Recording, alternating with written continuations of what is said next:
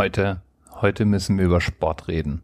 Über Sport in seiner beeindruckendsten und ehrwürdigsten Form.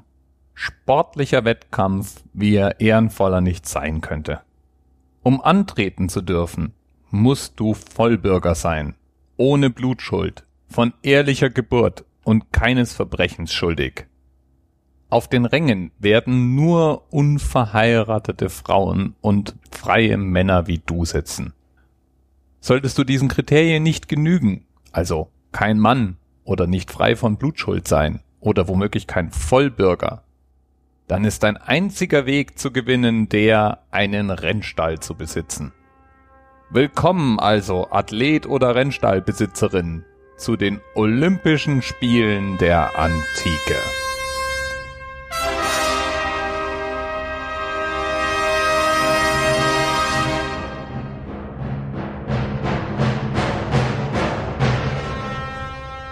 Und wir reden da von einem Wettkampf, der über mehrere Jahrhunderte regelmäßig stattgefunden hat.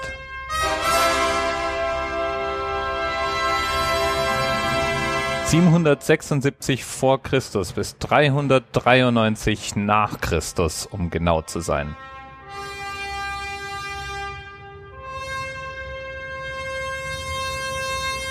Ja, und äh, was hat das eigentlich mit Zarathustra zu tun?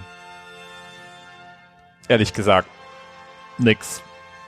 Aber der Soundtrack passt wirklich so richtig, richtig gut.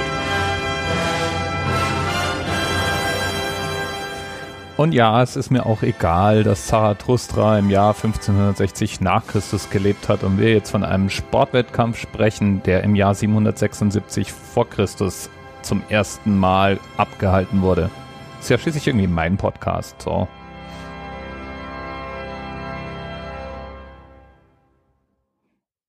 Spannend finde ich an den Olympischen Spielen der Antike, dass es mehrere hundert Jahre sind, die diese Spiele stattfinden. Am Anfang sind die Olympischen Spiele der Antike eigentlich nur ein Wettlauf. Und zwar wird ein Wettlauf zum Zeus-Tempel veranstaltet. Und diesen Wettlauf kann man gewinnen. Der Gewinner entzündet ein Licht bei diesem Tempel. Später dann kommen weitere Disziplinen dazu. Der Fünfkampf, den wir auch heute noch kennen, also Diskuswerfen, Weitsprung, Speerwerfen, Stadionlauf und Ringkampf wird schnell zu einer Kerndisziplin, ist aber nicht der einzige Sport, der bei den Olympischen Spielen stattfindet.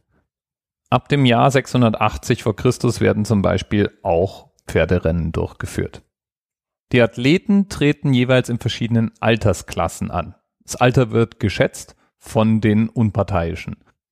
Alle Beteiligten schwören, sowohl sich fair zu verhalten, als auch die Wahrheit gesagt zu haben über Herkunft und Status. Es gilt als absolute Schande, sich Siege zu erschleichen oder gegen diese Regeln zu verstoßen. Schließlich sind die Olympischen Spiele, wie viele sportliche Wettkämpfe zumindest anfangs, ja auch noch Gottesdienst, nicht einfach nur Sportereignis. Trotzdem war dieses mehrtägige Spektakel eben auch eine Art Volksfest. Auf den Rängen saß jeder, der es sich leisten konnte, und entweder ein freier Mann oder eine unverheiratete Frau war. Das dürfte auch noch für zusätzliche Aufregung bei den Athleten gesorgt haben.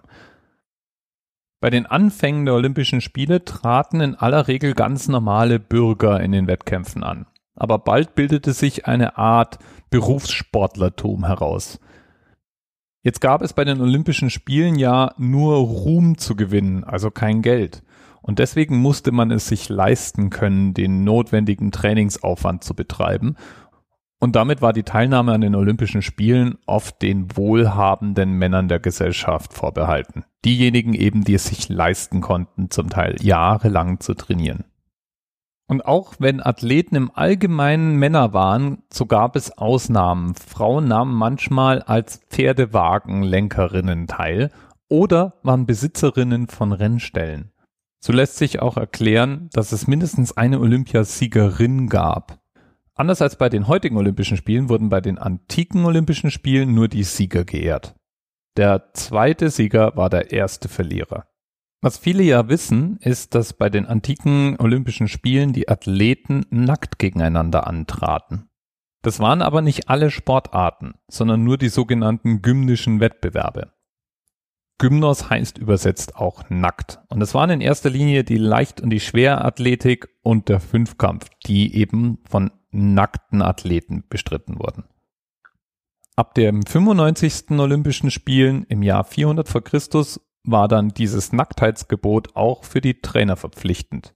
Der Hintergrund war, dass sich bei den 94. Olympischen Spielen ein Eklat ereignet hatte. Es hatte sich nämlich eine Frau eingeschlichen und ihren Sohn trainiert. Und als ihr Sohn dann gewann, sprang sie über die Schranke und entblößte sich sehr zum Entsetzen aller Zuschauer und der anderen Athleten. Weil allerdings ihre gesamte Familie aus Olympiasiegern bestand, also ihr Vater, ihre Brüder und eben auch ihr Sohn einen Ehrenplatz hatten, wurde davon abgesehen, sie zu bestrafen. Ja, so war das damals. Ich finde ja, als in den 80ern beschlossen wurde, die Olympischen Spiele wieder aufleben zu lassen, hätten sie mal dieses Nacktheitsgebot auch mit übernehmen können. Dann würde ich mir vermutlich den ein oder anderen Wettkampf auch mal anschauen. Vermutlich zum letzten Mal wurden die Olympischen Spiele der Antike im Jahr 393 nach Christus ausgetragen. Ein Jahr später hat nämlich der römische Kaiser Theodosius heidnische Zeremonien verbieten lassen. Und das war eben auch das Todesurteil für die Olympischen Spiele. Die wurden zwar wohl immer noch im heimlichen und in kleinerem Rahmen bestritten, aber diese großen, spektakulären Ereignisse, die waren damit vorbei. Und für uns ist das ein super Themenanker, 393 eben. Und einen Themenpaten haben wir auch. ND253 nennt er sich. Allerdings ist der Twitter-Nutzer mit dem Namen irgendwie ja, jemand anders. Ich weiß es also nicht genau. Auf jeden Fall herzlichen Dank für den Tipp. Bis bald. TMRS 10, 9, 8. The experience of 47 individual medical officers. Was hier über die Geheimzahl der Illuminaten steht. Und die 23. Und die 5. Wieso die 5? Die 5 ist die Quersumme von der 23.